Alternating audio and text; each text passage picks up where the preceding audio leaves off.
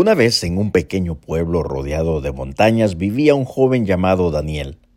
Daniel era conocido por todo el pueblo como un aventurero, un aventurero incansable, siempre dispuesto a explorar los rincones más remotos y los bosques más oscuros. Pero también Daniel escondía un secreto. Luchaba contra una profunda tristeza que a menudo lo invadía como una sombra. Un día recibió la noticia de que una antigua reliquia, un medallón mágico conocido como el corazón de la montaña, había sido robado. Este medallón, además de ser un valioso tesoro para el pueblo, se decía que tenía el poder de curar cualquier mal. Así que, con la esperanza de que pudiera ayudarlo con su tristeza persistente, Daniel decidió emprender la aventura para recuperarlo. La búsqueda del medallón llevó a Daniel a través de peligrosos caminos, oscuros bosques y altas montañas.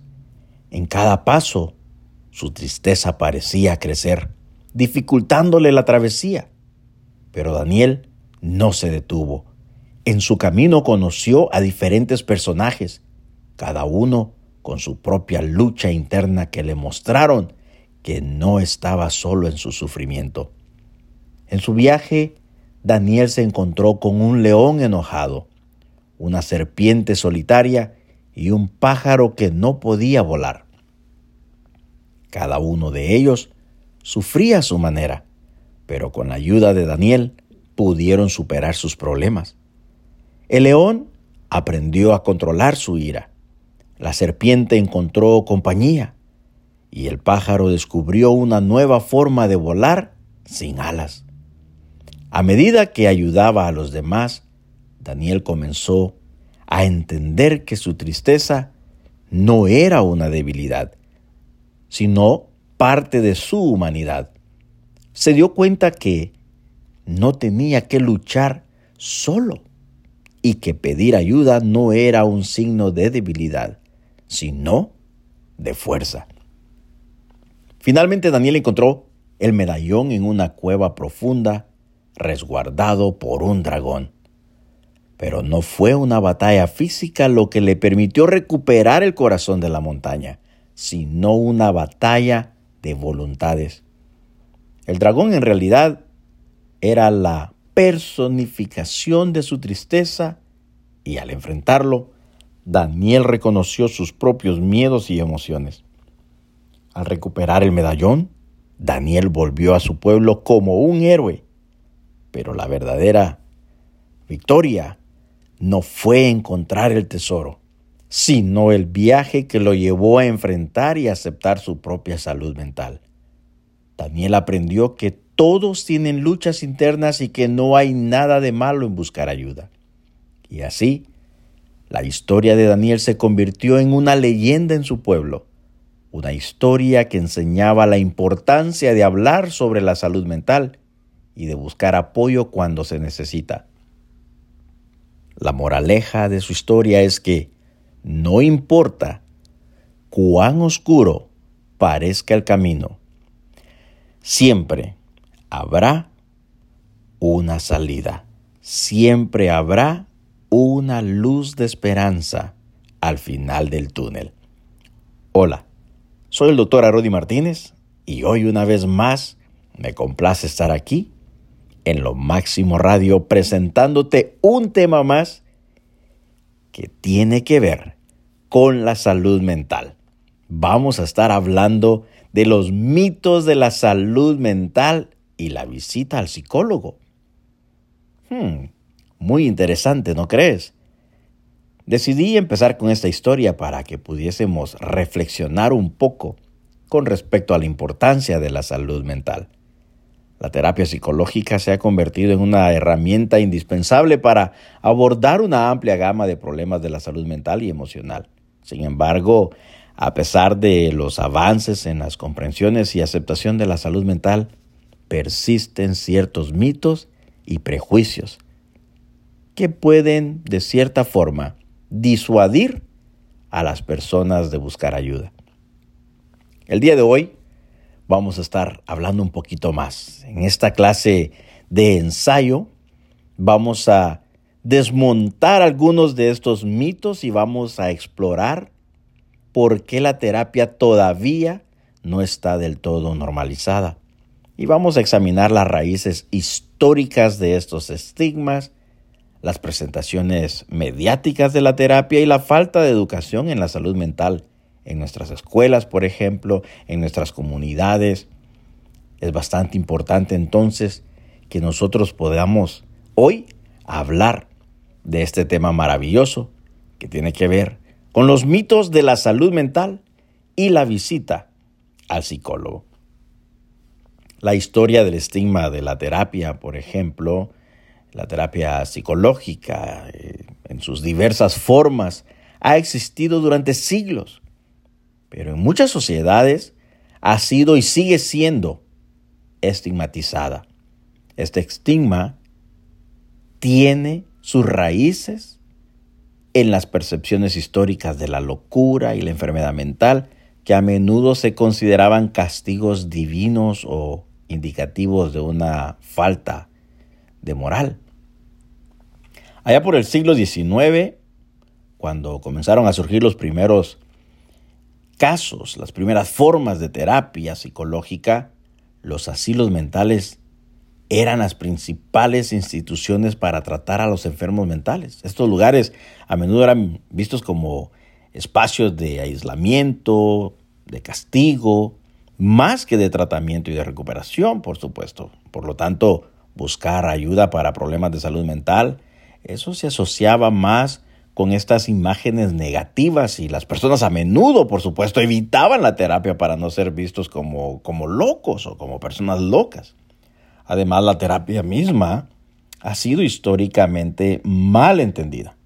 En sus primeras formas, como el psicoanálisis, por ejemplo, se centraba en, en desenterrar traumas ocultos y explorar ciertos aspectos oscuros y reprimidos de la psique, o sea, de la mente. Aunque esta forma de terapia puede ser beneficiosa para algunas personas, también ha contribuido a la percepción de que la terapia es una experiencia intensa y desgarradora. Algunos de estos mitos y percepciones erróneas sobre la terapia, a pesar de los avances en la comprensión de la salud mental, persisten varios mitos sobre la terapia. Uno de los más comunes es que la terapia es solo para personas con trastornos mentales graves. Este mito, déjame decirte que es bastante perjudicial, porque implica que las personas con problemas de salud mental menos severos o con problemas emocionales normales no se beneficiarían de la terapia, por ejemplo. Sin embargo, la terapia puede ser útil para una amplia gama de problemas, desde el estrés, la ansiedad, hasta la depresión y el trastorno de estrés postraumático conocido en inglés, por ejemplo, como PTSD. Otro mito común es que la terapia es un signo de debilidad. Este mito tiene sus raíces en la idea de que los problemas emocionales y de la salud mental se deben a una falta de fuerza de voluntad o de carácter. En realidad, buscar ayuda es un signo de fortaleza y de autoconocimiento. Y un tercer mito es que los terapeutas simplemente te van a decir qué hacer. Sin embargo, en la mayoría de las formas de terapia, el papel de nosotros como terapeutas, como psicólogos, es poder ayudar a los clientes a explorar sus pensamientos, a explorar sus sentimientos y comportamientos. ¿Y para qué? Para que puedan tomar sus propias decisiones informadas. Nosotros como psicólogos podemos proporcionar orientación, podemos proporcionar herramientas como psicoterapeutas y estas herramientas van a servir para el cambio, pero no imponen soluciones para la persona. La persona misma es quien debe de buscar esa solución. Ahora, cuando viene a la representación de la terapia en los medios, por ejemplo, la forma en que se representa la terapia en los medios puede tener un impacto significativo en las percepciones del público. Las representaciones dramáticas de la terapia, como aquellas en las que los clientes tienen avances emocionales intensos o los terapeutas que de repente violan los límites éticos, esto puede dar una imagen distorsionada de lo que es verdaderamente la terapia. Además, todos estaríamos quizás de acuerdo, o la gran mayoría por lo menos, de que los medios a menudo se centran en formas de terapia más tradicionales y conocidas, como lo es el psicoanálisis, o a expensas de ciertas formas de terapia más modernas y basadas en, en la evidencia, por ejemplo, como la terapia cognitivo-conductual o la terapia de aceptación y compromiso. Esto puede llevar a las personas a creer, por supuesto, que la terapia es más intensa o intimidante de lo que realmente es. Otro de los mitos, por ejemplo, que tenemos es que la falta de educación en la salud mental en nuestras escuelas, en nuestras comunidades, también puede contribuir a estos mitos y estigmas en torno a la terapia. Muchas personas no aprenden sobre la salud mental hasta que ellos mismos o alguien que conocen se enfrentan a un problema de salud mental. Esta falta de conocimiento de cierta forma puede hacer que las personas tengan miedo de la terapia y al final terminen evitando buscar ayuda. Por otro lado, la educación en la salud mental puede desmitificar la terapia y ayudar a las personas a entender que las terapias en realidad son una herramienta muy valiosa que es muy accesible para manejar una variedad de problemas. También puede ayudar a las personas a conocer los signos de problemas de salud mental y entender que buscar ayuda no es un signo de debilidad como lo mencionábamos en la historia al principio, sino un paso positivo hacia el bienestar cuando hablamos de superar los obstáculos hacia la normalización de la terapia, a pesar de estos desafíos, hay pasos que podemos tomar para normalizar la terapia. Una estrategia es, por ejemplo, promover la educación en la salud mental en las escuelas, en las comunidades. Esto puede incluir la enseñanza de habilidades de salud mental básica. Denos algún ejemplo, doctor. Bueno, la autocompasión, la gestión del estrés, así como la educación sobre trastornos mentales específicos, esto puede ayudar a que podamos desarrollar formas de tratamientos. Otra estrategia, por ejemplo, es desafiar y corregir los mitos sobre la terapia. Esto puede implicar hablar abiertamente sobre nuestras propias experiencias con la terapia, compartir información precisa sobre la terapia en las redes sociales, por ejemplo, y corregir también, ¿por qué no decirlo?, corregir las percepciones erróneas cuando las vemos. A veces podemos nosotros trabajar para cambiar la forma en que se representa la terapia en los medios.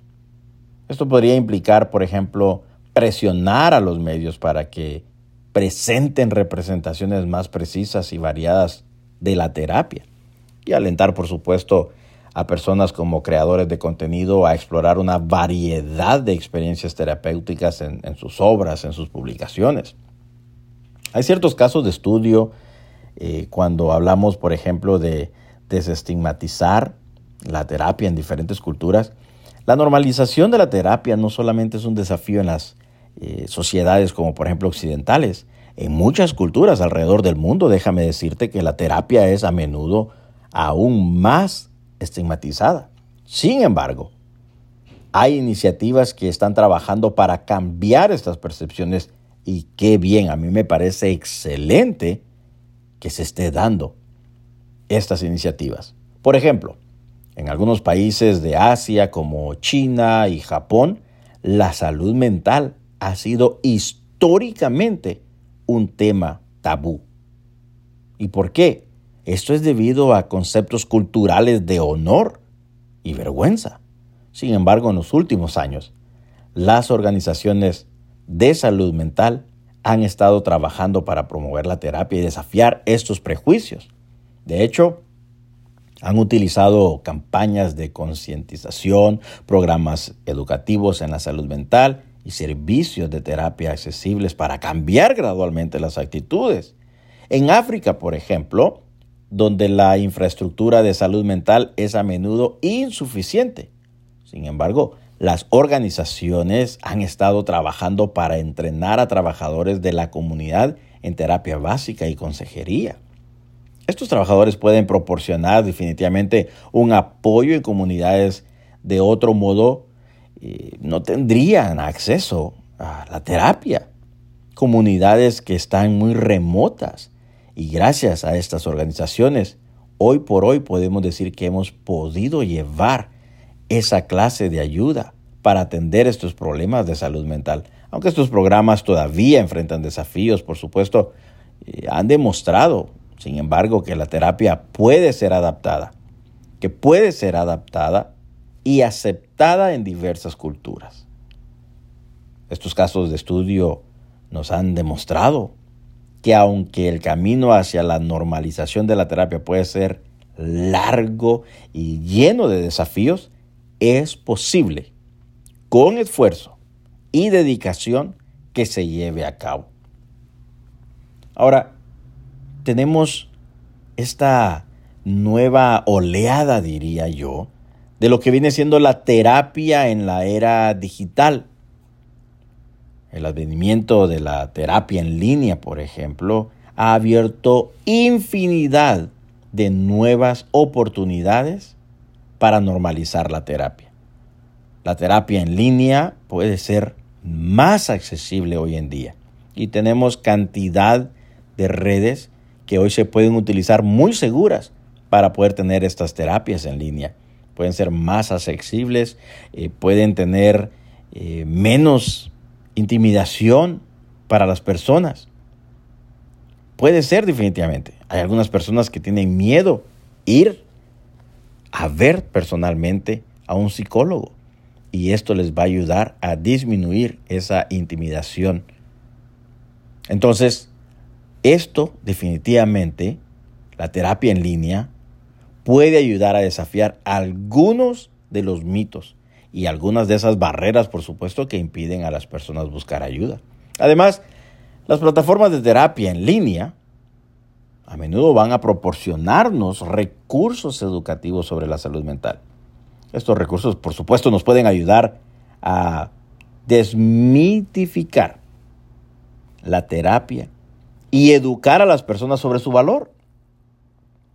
También pueden permitir a las personas buscar terapia de manera anónima. Hay personas, por ejemplo, y yo lo digo como una forma y especie de testimonio, que estamos teniendo consultas en línea, virtuales, y la persona no quiere mostrar su rostro. La persona solamente quiere escuchar. Tenemos personas que quieren tener la terapia por medio de teléfono solamente o por mensaje de texto. Y esto es un gran avance en la salud mental. ¿Por qué razón? Porque les permite a las personas buscar terapia de manera anónima, lo que puede ser especialmente útil en comunidades donde la terapia es altamente estigmatizada. Sin embargo, la terapia en línea también, por supuesto, presenta nuevos desafíos como todo lo demás. Por ejemplo, puede ser más difícil de establecer una relación terapéutica a través de una pantalla que en persona. Además, la privacidad y la confidencialidad pueden ser preocupantes para algunas personas, especialmente con el aumento de los ataques cibernéticos que se hacen estos famosos bridge, como le llaman, estos puentes que se quiebran, se rompen en esa comunicación cibernética y esto puede ser, por supuesto, un problema para muchas personas. Sin embargo, a pesar de estos desafíos, la terapia en línea representa una oportunidad emocionante para normalizar la terapia y hacerla, por supuesto, accesible a más personas. Cuando hablamos entonces de esta importancia de quitar y de romper estos mitos, la terapia, quiero que sepan, que es una herramienta valiosa que puede ayudar a las personas a manejar una amplia gama de problemas de salud mental y emocionales. Sin embargo, los mitos y prejuicios persistentes pueden disuadir a las personas de buscar ayuda. Entonces es importante que desafiemos estos mitos, que podamos promover la educación en la salud mental y trabajar para cambiar las representaciones mediáticas de la terapia. Podemos contribuir a normalizar la terapia y todos lo podemos hacer juntos. Si tú tienes alguna pregunta respecto a todo esto que estamos hablando o algún otro tema, te invito para que visites nuestra página de internet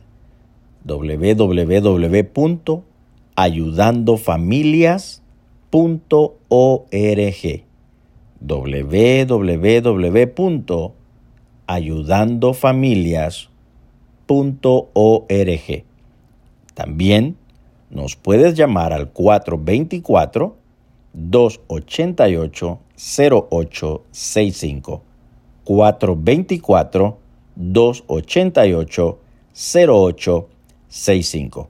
Recuérdate que también nos puedes encontrar en todas nuestras redes sociales bajo el nombre de Dr. Arodi Martínez. Doctor Arodi Martínez. Dr. A R O D I Martínez.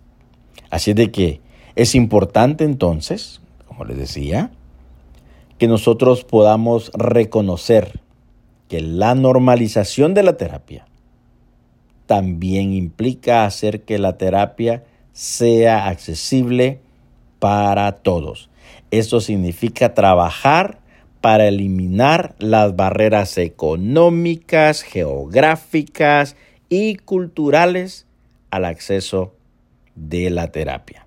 Entonces, es importante que nosotros como sociedad tengamos la responsabilidad de poder trabajar juntos para demostrar los mitos sobre la terapia y promover una comprensión y aceptación más amplia de la salud mental. Y al hacerlo, por supuesto, vamos a poder ayudar a las personas a buscar la ayuda necesaria que merecen y promover una sociedad más saludable y compasiva. Y por mucho que nos cueste creerlo, pero también podemos estar ayudando a salvar vidas. Es importante recordar que la normalización de la terapia no significa minimizar la gravedad de los problemas de la salud mental. Más bien significa reconocer que buscar ayuda es una acción normal y saludable, no algo de lo que nosotros tengamos que avergonzarnos. Al igual que iríamos al médico por un problema físico, debemos también sentirnos cómodos buscando terapia para problemas de salud mental. Entonces, debemos nosotros, en última instancia, normalizar la terapia. Normalizar la terapia implica cambiar nuestras actitudes, cambiar nuestras conversaciones sobre la salud mental. Significa hablar abiertamente sobre nuestros problemas, sobre nuestros desafíos y apoyar a quienes buscan ayuda. Significa desafiar los estigmas y prejuicios y educar, sobre todo, educar a nosotros mismos y a los demás sobre el valor de la terapia. Entonces, a medida que vamos avanzando en el siglo XXI, tenemos la oportunidad de cambiar nuestras conversaciones y actitudes hacia la terapia. Con el aumento de la terapia en línea, por ejemplo, y la creciente conciencia de salud mental, hay más oportunidades que nunca para buscar ayuda y apoyo.